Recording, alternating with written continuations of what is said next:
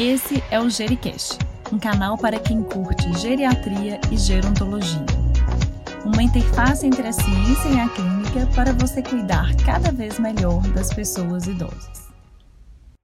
Olá, aqui é Laila Junqueira, médica geriatra e clínica, e hoje eu estou aqui com vocês para um episódio especial do Gericast, o nosso podcast com conteúdo em geriatria e gerontologia.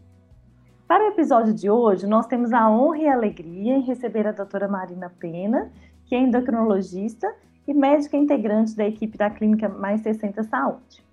Hoje nós vamos falar sobre atualizações no tratamento da obesidade e a aplicabilidade dessas atualizações nos idosos. Doutora Marina, novamente muito obrigada por você estar aqui conosco e eu gostaria que você começasse falando para os nossos ouvintes aí como que a gente avalia a obesidade dos idosos. Sim. Oi, é, é, um prazer estar aqui falando com vocês um pouquinho sobre obesidade. É um tema muito relevante e, e cada dia mais frequente né, no consultório é, médico geral, né, inclusive na geriatria. Bom, a, a obesidade ela é definida como excesso de gordura corporal. Então, não é só uma questão de peso, e devido às mudanças na composição corporal que acontecem com o envelhecimento, é, o, o, parâmetro que a gente usa, né, comumente na prática clínica, que é o IMC, ele perde um pouco em especificidade para avaliar obesidade no idoso. E justamente por conta dessas alterações próprias da idade, do envelhecimento, a, a OMS recomendou uma mudança do nível do IMC recomendado para os idosos. Então, no idoso, a gente considera o IMC de sobrepeso quando ele está maior ou igual a 27. Já na população adulta, a gente considera 25. E acima de 30 já é obesidade. Sim, isso é muito importante, né, Marina? É uma confusão frequente, né, dos idosos serem considerados em sobrepeso e obesidade, quando na verdade não são, né? Exatamente. É, é, é algo que a gente tem que realmente chamar atenção, né, para não fazer um diagnóstico errado aí no, no paciente idoso. E é, é, importante também considerar, Laila, que o, o, IMC, justamente por ele perder muito em, em especificidade, a gente tem que tentar é, é, colocar dentro do possível na nossa prática outros métodos né, mais específicos para avaliar a composição corporal. É, o mais indicado é a densitometria corporal, mas é um exame que não é, é, é fácil né, para a prática diária, ele é um, um exame de alto custo, não muito acessível, e a bioimpedância já é um exame simples, é barato, é, é, é disponível, é, mas como ele, ele usa um feixe elétrico, é, uma corrente elétrica, tem alguns pacientes que não podem fazer né, a bioimpedância. Por exemplo, pacientes com prótese, pacientes com marcapasso. E as medidas antropométricas, essas são facilmente aplicáveis, né? São simples, a circunferência abdominal, a razão cintura-quadril e a circunferência da panturrilha, que, que define aí para a gente o paciente com sarcopenia, né? Ah, sim, esse grupo é muito importante, né? Para a gente falar um pouquinho da obesidade sarcopênica, né, Marina? Assim, que é muito específico até, né, dos pacientes é, idosos, né? É exatamente a, a obesidade sarcopênica, aquele paciente que além de ter a obesidade, desenvolve aí, né, a, a, perda de massa e de força muscular. Então, é muito, é muito frequente na população idosa pela própria perda que vai acontecendo com o envelhecimento, perda de, de massa e força muscular. E é importante a gente identificar esses pacientes que têm obesidade sarcopênica, porque eles estão expostos tanto às complicações da obesidade quanto da sarcopenia. Então, eles são os mais em riscos, né? Em risco de desenvolver é, perda da funcionalidade, fragilidade. Então, é importante, tem métodos é, práticos, né? A, a, circunferência da panturrilha, o, o dinamômetro também, hand grip, que pode ser usado é, de forma a sinalizar para a gente esses pacientes. E são estratégias facilmente aplicáveis, assim, né, na prática clínica e no consultório, né, Mari? Então, é, exatamente. Importante a gente estar atento a isso. E fala um pouquinho para a gente aí da epidemiologia da obesidade nos idosos. É, é um pouquinho assustador, né, assim, a, a obesidade em, em geral, né, a gente pegando desde a da infância, adulto, o idoso, então é, no Brasil, é, segundo o IBGE, 20% dos idosos de 65 a 75 anos têm obesidade. Acima de 75 anos, isso é na faixa de 18%. E a tendência é aumentar. Né? A gente, na população americana, é, os, as, as, pessoas com mais de 65 anos, essa prevalência é de 30% a 40%. Nossa. E em 10 anos, observou-se um aumento dessa prevalência de 10%. Então, é, é um pouco assustadora é o quanto que a obesidade está aumentando na população, né? Sim, com certeza. E junto com esse aumento vem aí as consequências mesmo da obesidade nos idosos, né? O que, que é, a. Desculpa, pode falar. É, a obesidade, ela está associada a inúmeras é, complicações, né? É, tanto com relação ao aumento de mortalidade mesmo, quanto às doenças associadas à obesidade.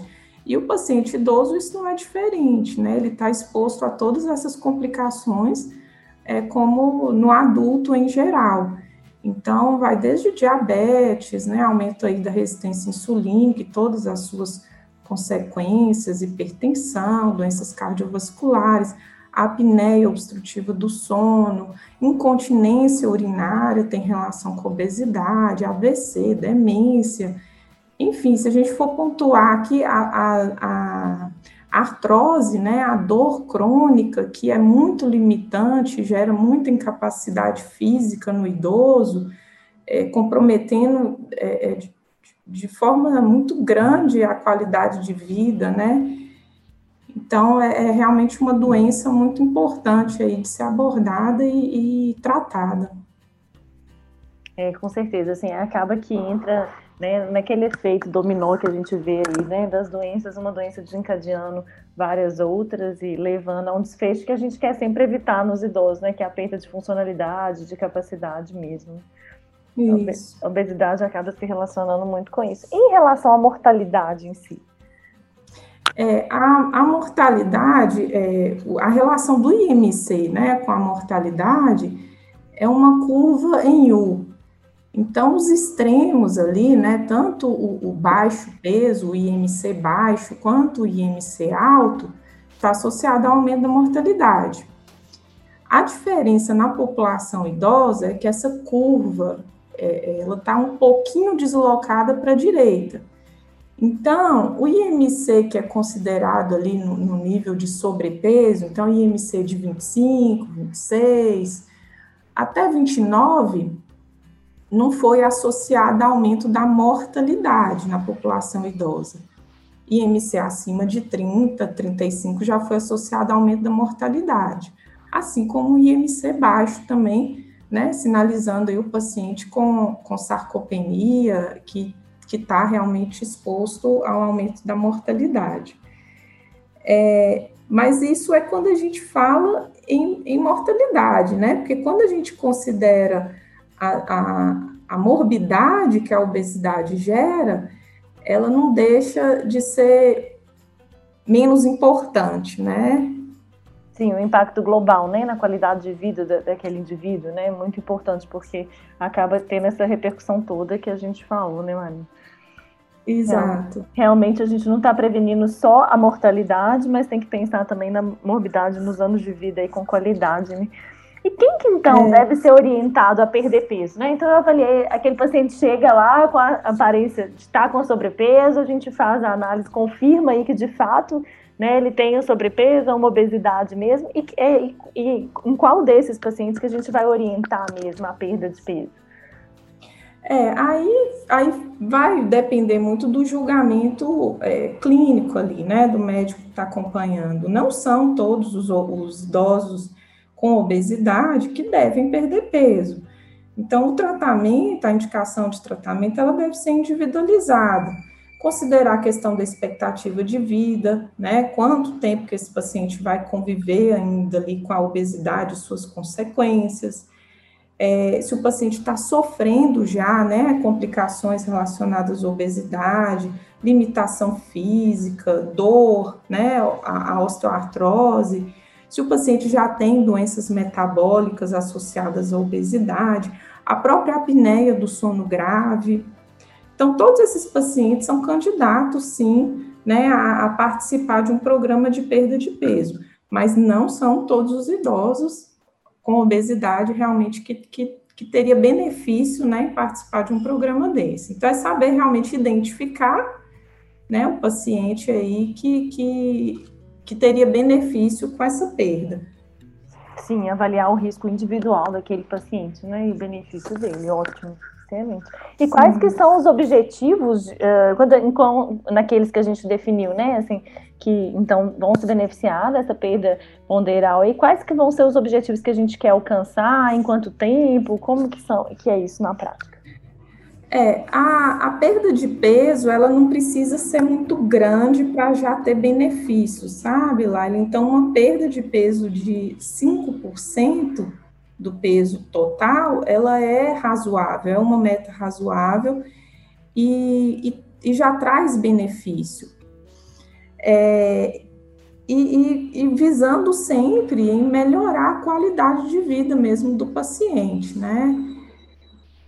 Sim, com certeza. E agora é impressionante, né? Quando o paciente perde aí 5, às vezes 10% do peso, como que a gente consegue reduzir de medicação, né? Uma preocupação nossa na geriatria é sempre desprescrever, né? É reduzir uhum. aquela lista de medicamentos que os pacientes usam e perdas de 5 a 10% já permitem isso, né? De antipertensivo, de, muitas vezes de medicamentos para controle da glicose, é, às vezes redução de dose de hipolipemiante, né? Então a gente tem uma, é vários benefícios que vêm junto, além da pessoa começar de fato a tolerar melhor a atividade física, né, Marina? Porque estando mais leve, com uma sensação é, melhora, a disposição melhora e a pessoa consegue, enfim, fazer atividade física. E, e, quais são as estratégias? Eu já acabei adiantando um pouquinho no meu comentário, mas é porque realmente é, a gente é um tema muito do dia a dia, assim, né, do consultório.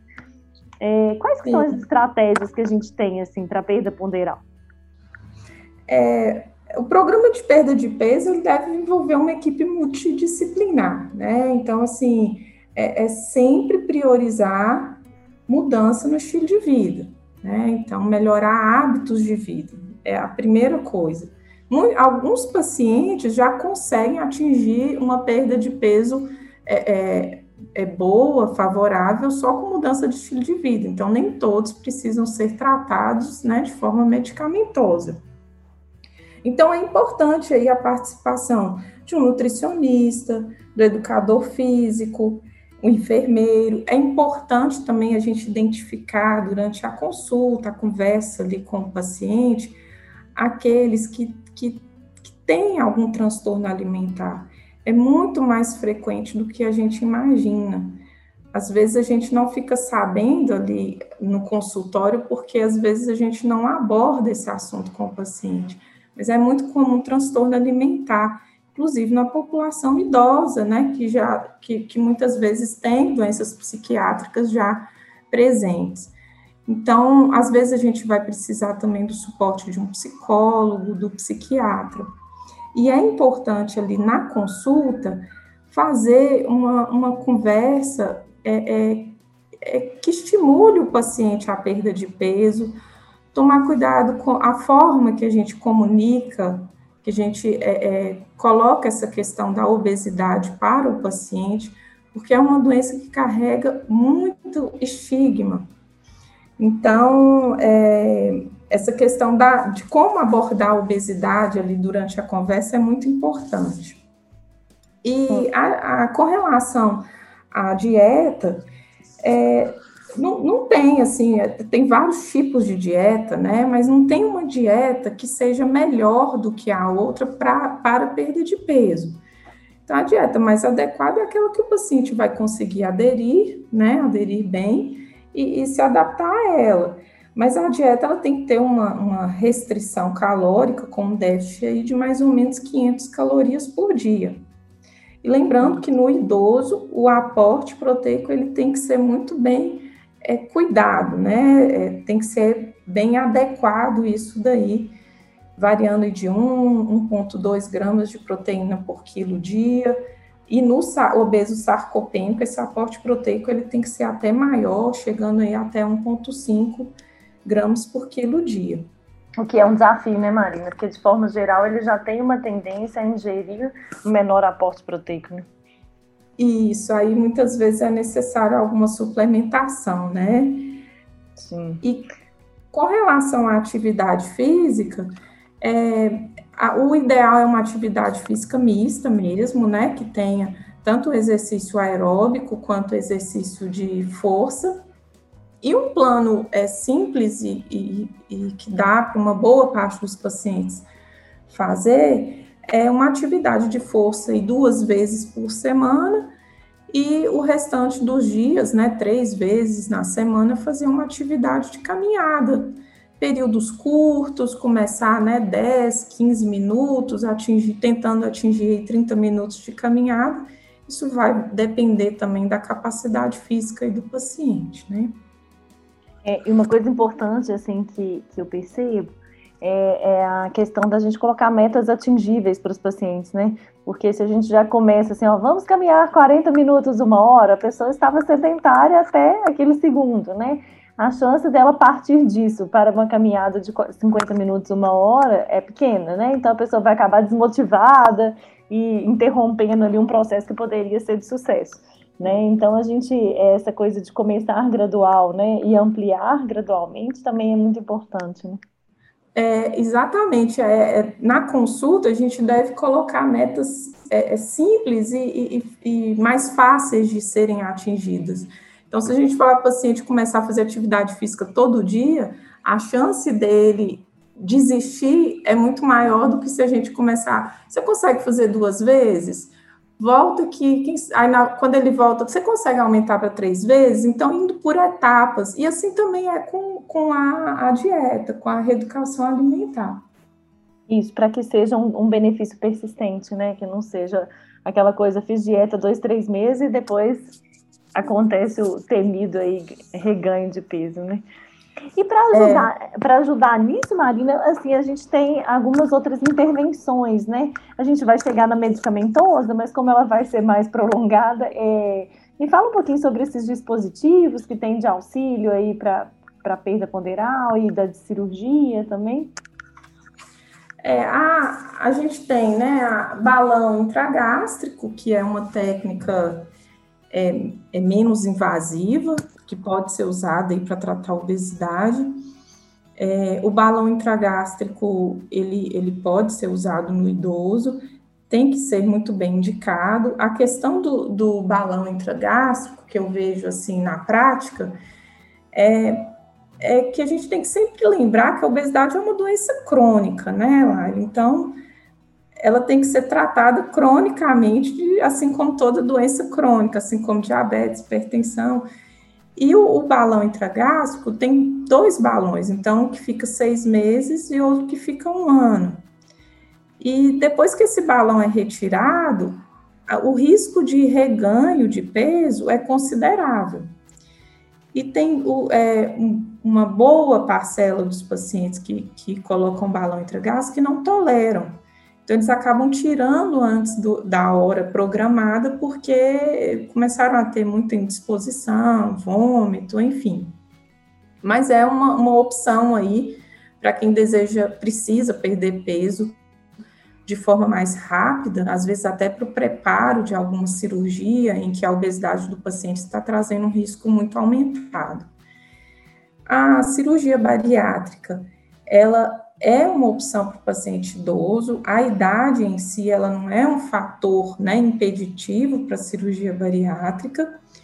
E a cirurgia, ela, ela evoluiu muito nos últimos anos, né? As técnicas, isso fez reduzir muito o risco de complicações é, relacionadas à cirurgia. A gente não tem muitos estudos na população idosa, principalmente na, nos idosos né, com mais de 70 anos, mas é, é, pode ser usado sim. E a cirurgia ela tem basicamente dois tipos, a sleeve e, e o bypass gástrico. E elas são muito eficazes na perda de peso. Elas levam a uma perda aí de 25 a 35% é, do peso inicial melhora perfil metabólico, né? É, reduz medicações ou mesmo pode levar à remissão do diabetes, apneia do sono, da osteoartrite. É, tem que pesar realmente a questão da, da, do risco né, e da segurança. Parece ser seguro, mas os estudos de revisão eles não mostraram diferença significativa de complicação entre a população adulta e idosos, não, sabe? Mas a longo prazo a gente não tem tanta segurança assim na população idosa. Sim, existe essa tendência aí ao benefício mesmo, né? Mas sem a gente ter esse segmento, né, do acompanhamento como seria nesse perfil.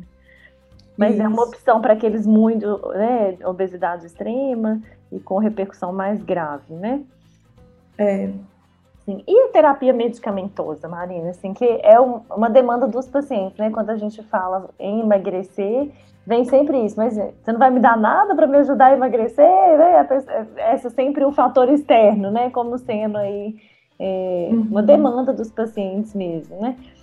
O que, que a gente tem aí das medicações? O que, que a gente tem aí de, de novidade nessas intervenções? É, a, a novidade maior são os agonistas do GLP-1, né, a, liraglutida e a semaglutida, que são medicações é, seguras, então tem estudo é, de segurança cardiovascular, então pacientes com, com alto risco cardiovascular, eles podem usar, e inclusive são medicações usadas para o tratamento do diabetes, né? Elas, elas foram lançadas inicialmente para tratar diabetes e depois em, em, dosagens mais altas também para tratar a obesidade. Então, na a liraglutida pra, para obesidade, ela é comercializada como Saxenda, né, na dose de 3 miligramas por dia, é aplicada subcutâneo diariamente. E o, o resultado de perda de peso varia, mas a maioria perde 5% de peso com a Saxenda. Então, não é uma perda de peso assim, né? Às vezes o paciente cria uma expectativa que vai além do que a medicação pode oferecer, né? E lembrando que, que esse resultado também, que a gente tem em estudos, que a gente tenta é, é, é, simular e na prática clínica são pacientes que estavam sob supervisão, né, com atividade física, dieta, com nutricionista, então não foi só a medicação, né? Sim, intervenção multifatorial mesmo, né? Exato. E tem o, o, o Ozempic, que ele é, que ele, ele é comercializado aqui no Brasil ainda para tratamento de diabetes somente. A FDA já autorizou a semaglutida para tratamento de obesidade, mas no Brasil ainda não está disponível. Para tratamento de obesidade vai ser numa dose mais alta do que para o diabetes, que é a que a gente tem disponível aqui. Mas a semaglutida é a que mostrou o melhor resultado. É, 80% dos pacientes perderam mais de 5% do peso e 30% dos pacientes perderam mais de 20% do peso. Isso é um resultado excelente, é resultado é, que a gente observa em, em balão intragástrico, né? Cirurgia bariátrica leva a perda de 30%. Então, foi realmente um resultado muito bom que a semaglutida mostrou. Mas é, tem aqueles pacientes que são respondedores e tem aqueles que não vão responder. Hum, e como que a gente vai descobrir isso? Qual, quais que são os respondedores? Com quanto tempo de tratamento? Com qual dose? Isso, isso não tem uma definição clara, né? O ideal é a gente atingir a dose máxima da medicação. Então, então aqui no Brasil, então a Saxenda, né, que é disponível para tratamento de obesidade. A gente começa com a dose baixa e vai progredindo essa dose até chegar na dose 3.0 Por que, que tem essa progressão de dose? Por conta dos efeitos colaterais que a medicação causa. É, tende a causar náusea, indisposição, é, vômito em alguns casos. Então, por isso que vai ajustando a dose aos poucos até para o paciente conseguir tolerar a medicação. Mas esse resultado de perda de peso que a gente fala, né, de perder pelo menos 5%, é com dose alta, é com a dose de 3.0. Então, a gente tem sempre que tentar chegar nessa dose de 3.0 aí para o Saxenda. Alguns pacientes não vão tolerar, e aí a gente acaba mantendo em doses mais baixas, mas é por questão de tolerância mesmo. Entendi. E uma vez que o paciente perdeu, né, o peso é esperado aí, né, dos Saxenda, então seria por volta de 5% do peso. É, quanto tempo que é mantida a medicação até que você avalie a retirada ou a redução gradual? Como que é? É, essa, essa eu acho que é a pergunta mais difícil, sabe, Laila? É. Porque é, a gente não tem esse momento, na verdade, porque a obesidade ela é uma doença crônica. E é muito comum o paciente que fez um tratamento parar o tratamento e voltar a ganhar peso. É. É muito comum, muito frequente. É, então, na maioria dos pacientes, a gente vai ter que manter a longo prazo. Sim. E essa que, que é a maior dificuldade que a gente tem na prática mesmo, porque os pacientes começam a perder peso quando atingem aquela fase de platô, que isso vai acontecer, acontece com qualquer tratamento para obesidade, inclusive com cirurgia bariátrica, né? Começa a perder, desce, perde peso, depois entra na fase de platô. E aí, nesse momento, o paciente quer tirar a medicação. Sim. Mas a medicação é que está ajudando a manter o peso estável. Então, tem um risco muito grande de quando tirar a medicação voltar a ganhar peso. Então, precisa de um acompanhamento muito de perto, né, do, de toda a equipe que está ali envolvida no processo, para identificar o paciente que pode tentar tirar a medicação, mas sempre acompanhando o peso, porque tem risco de voltar a ter que usar novamente. Sim. E isso seria para as duas substâncias, tanto para a liraglutida quanto para a semaglutida? Para as duas. Tá, é mais um efeito de classe mesmo, né? Assim, e, e da própria doença, né, especificamente. É, na verdade, não é, não é só dessa classe, é de todo, todos os tratamentos para obesidade. O tratamento para obesidade que vai durar mais tempo é a cirurgia bariátrica.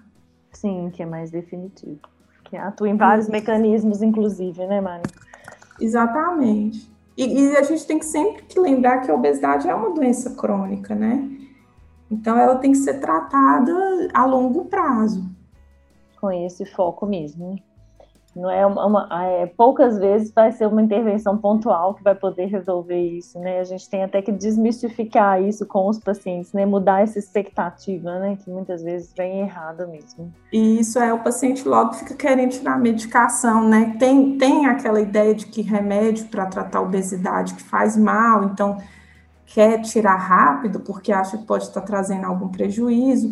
Isso realmente acontecia, né? Às vezes tem tem medicações usadas até hoje que pode realmente trazer alguns prejuízos aí para a saúde. Mas é, a gente tem medicações seguras que podem ser usado, usadas por um período longo aí. E quais seriam as outras medicações, Marina? As outras autorizadas no Brasil para tratar obesidade é a sibutramina e o orlistat. Sim. A, a sibutramina, ele é um inibidor da recaptação de serotonina e noradrenalina, tem uma eficácia razoável, leva a uma perda de 5, 6 quilos na maioria das, dos pacientes, é, e tem um efeito anorexígeno, né, sacietógeno. É, a, a questão é que na população idosa, a sibutramina é uma medicação que deve ser usada com muito cuidado, porque é, estudos, a gente tem dados de que a sibutramina, quando foi usada em pacientes com alto risco de doença cardiovascular, pacientes com doença cardiovascular prévia, diabetes, hipertensos, é, ela aumentou o risco de mortalidade. Sim. Então, deve ser usado com cuidado, né, evitando usar, usar sibutramina nesses pacientes de maior risco aí para doença cardiovascular. Ela, ela foi estudada na população idosa até, os, até 65 anos, tem estudo com, até, até 69 anos, tem estudo com sibutramina. Entendi. Mas depois disso também não, e com esse risco desses efeitos adversos, até de mortalidade, né? E o, e o orlistat? E ela não, Desculpa, desculpa. Ah, é, só voltando um pouquinho na sibutramina, ela não pode ser usada com outras medicações que atuem no sistema nervoso central, né? Então é muito comum o idoso estar usando algum antidepressivo, algum ansiolítico, então tem que é, tomar esse cuidado aí também. E para prescrever a sibutramina, tem um termo é, que a gente assina junto com o paciente para que a medicação seja dispensada na farmácia, e um dos, dos itens desse termo é que ele, ela não pode ser prescrita para pacientes com mais de 65 anos. Sim. Entendi. Então, a gente vai ter uma, limita uma limitação mesmo ao uso na maioria dos pacientes geriátricos aí, né, Maria? É. Ok. E em relação ao Orlistat? O, o Orlistat, ele já tem uma ação intestinal, né? Reduz a absorção das gorduras ingeridas na alimentação ele tem um efeito de redução de peso mais discreto, a média é de perda de cerca de 3 quilos. É uma medicação mais segura, porque ela não tem efeito sistêmico, o efeito dela é a nível intestinal mesmo, ela, ela é praticamente nada dela é absorvido, então não tem ação sistêmica. É, então, o efeito colateral que o paciente pode sofrer é diarreia, incontinência fecal, né, flatulência, mas é, costuma ser bem tolerado e quando o paciente tem algum efeito colateral nesse sentido, acaba abandonando né, o, o tratamento. Entendi. Mas é uma medicação mais segura, né? Então poderia ser utilizada em alguns contextos, né?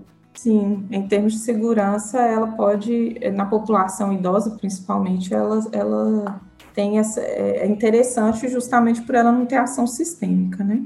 Sim. E as outras medicações, assim, a bupropiona e a, e naltrexona, topiramato, a gente tem a liberação delas no Brasil para esse uso ou não? É, é esse tratamento já é off-label, né? É, medicações para usados, né, para ansiedade, para depressão, como a fluoxetina, a sertralina, eles, eles podem levar assim, a uma perda de peso, mas costuma ser de curto prazo eles não costumam trazer um resultado de longo prazo. Sim. Então, não é recomendado que elas sejam usadas para tratar a obesidade. É, o topiramato, ele, o, o, problema do topiramato é a questão dos efeitos colaterais, né? Ele, é, são bem frequentes. Parestesias, alterações da memória, da concentração, é o que é o maior fator limitante aí para o uso do topiramato mas tem pacientes que podem responder bem a ele, principalmente pacientes com quadro de compulsão alimentar. E a bupropiona com naltrexona, a gente não tem essa formulação disponível aqui no Brasil, só tem a, a bupropiona, né, de liberação lenta, mas a naltrexona, a gente não tem a naltrexona de liberação lenta aqui, e, e o problema dele é realmente o, os efeitos colaterais, aumento de frequência cardíaca. A bupropiona pode precipitar em pacientes que já têm um, um histórico de transtorno psiquiátrico, né? Pode é, é, desencadear uma crise. Convulsão, pacientes com histórico de convulsão também não podem tomar bupropiona. Sim, Interessante. E a gente recebe muitos pacientes utilizando fórmulas, né, assim, que às vezes são prescritas com várias substâncias, que incluem algumas delas, né? Então, Isso. nessa revisão do medicamento dos idosos aí, é o que a gente tem sempre esse cuidado, né? De pedir para o paciente trazer tudo aquilo que está usando, porque com frequência chega, né? Ah, não, é só para eu emagrecer. Aí a gente vai ver, tem um monte de substância, né? Com esses riscos que você descreveu aí associados é, e que realmente podem estar trazendo aí outros efeitos e sintomas nos pacientes. Né? É, e, e, não pode, não pode fazer trabalhar com formulações, misturar medicações. Isso não é recomendado, não é legal fazer. Então, o tratamento da obesidade tem que ser levado realmente a sério, né? A gente tem medicação para tratar a obesidade, e a obesidade deve ser vista como uma doença que tem que ser tratada, né?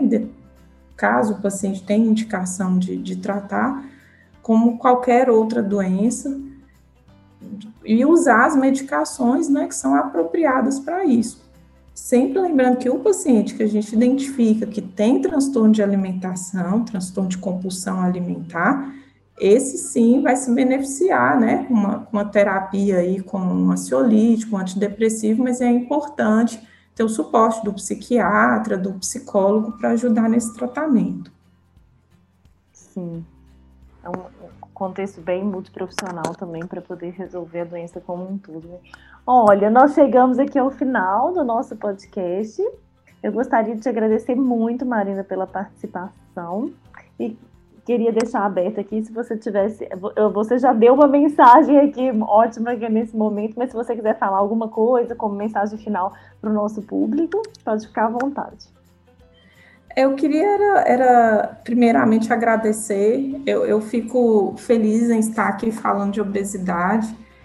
É, a gente tem que realmente mudar a visão em relação a essa doença, tomar cuidado com a, a é, da forma que a gente comunica com o paciente sobre obesidade, é uma doença muito estigmatizante. Então, é, é, é tratar disso de forma respeitosa, né, de forma é, médica mesmo, com seriedade, e, e, e, aqueles pacientes que são identificados, que vão se beneficiar com o tratamento, fazer um tratamento sério com uma equipe multidisciplinar, estimulando sempre, primeiramente, mudanças no estilo de vida. E, e, e em alguns casos, sim, né, é importante o tratamento medicamentoso, em alguns casos a gente tem medicação para isso. Então, é, é, é, é essa mensagem que eu queria deixar. Ah, excelente, Marina. Olha, foi muito rica a nossa conversa aqui. Com certeza, para todos os ouvintes aí, é, faz muita diferença na nossa prática clínica, como geriatras, clínicos e, e outras especialidades aí que participam do cuidado dos idosos. Eu te agradeço muito pela disponibilidade, pela discussão tão enriquecedora aqui, tá bom? E a você, nosso ouvinte, se você gostou do nosso podcast, compartilhe, curte aí e fique atento. Em breve teremos novos episódios tão interessantes também para sua prática clínica. Um grande abraço a todos. E então, gostou desse podcast? Deixe seus comentários e sugestões. E lembre-se de compartilhar com aqueles de quem você gosta. Obrigada e até o próximo episódio.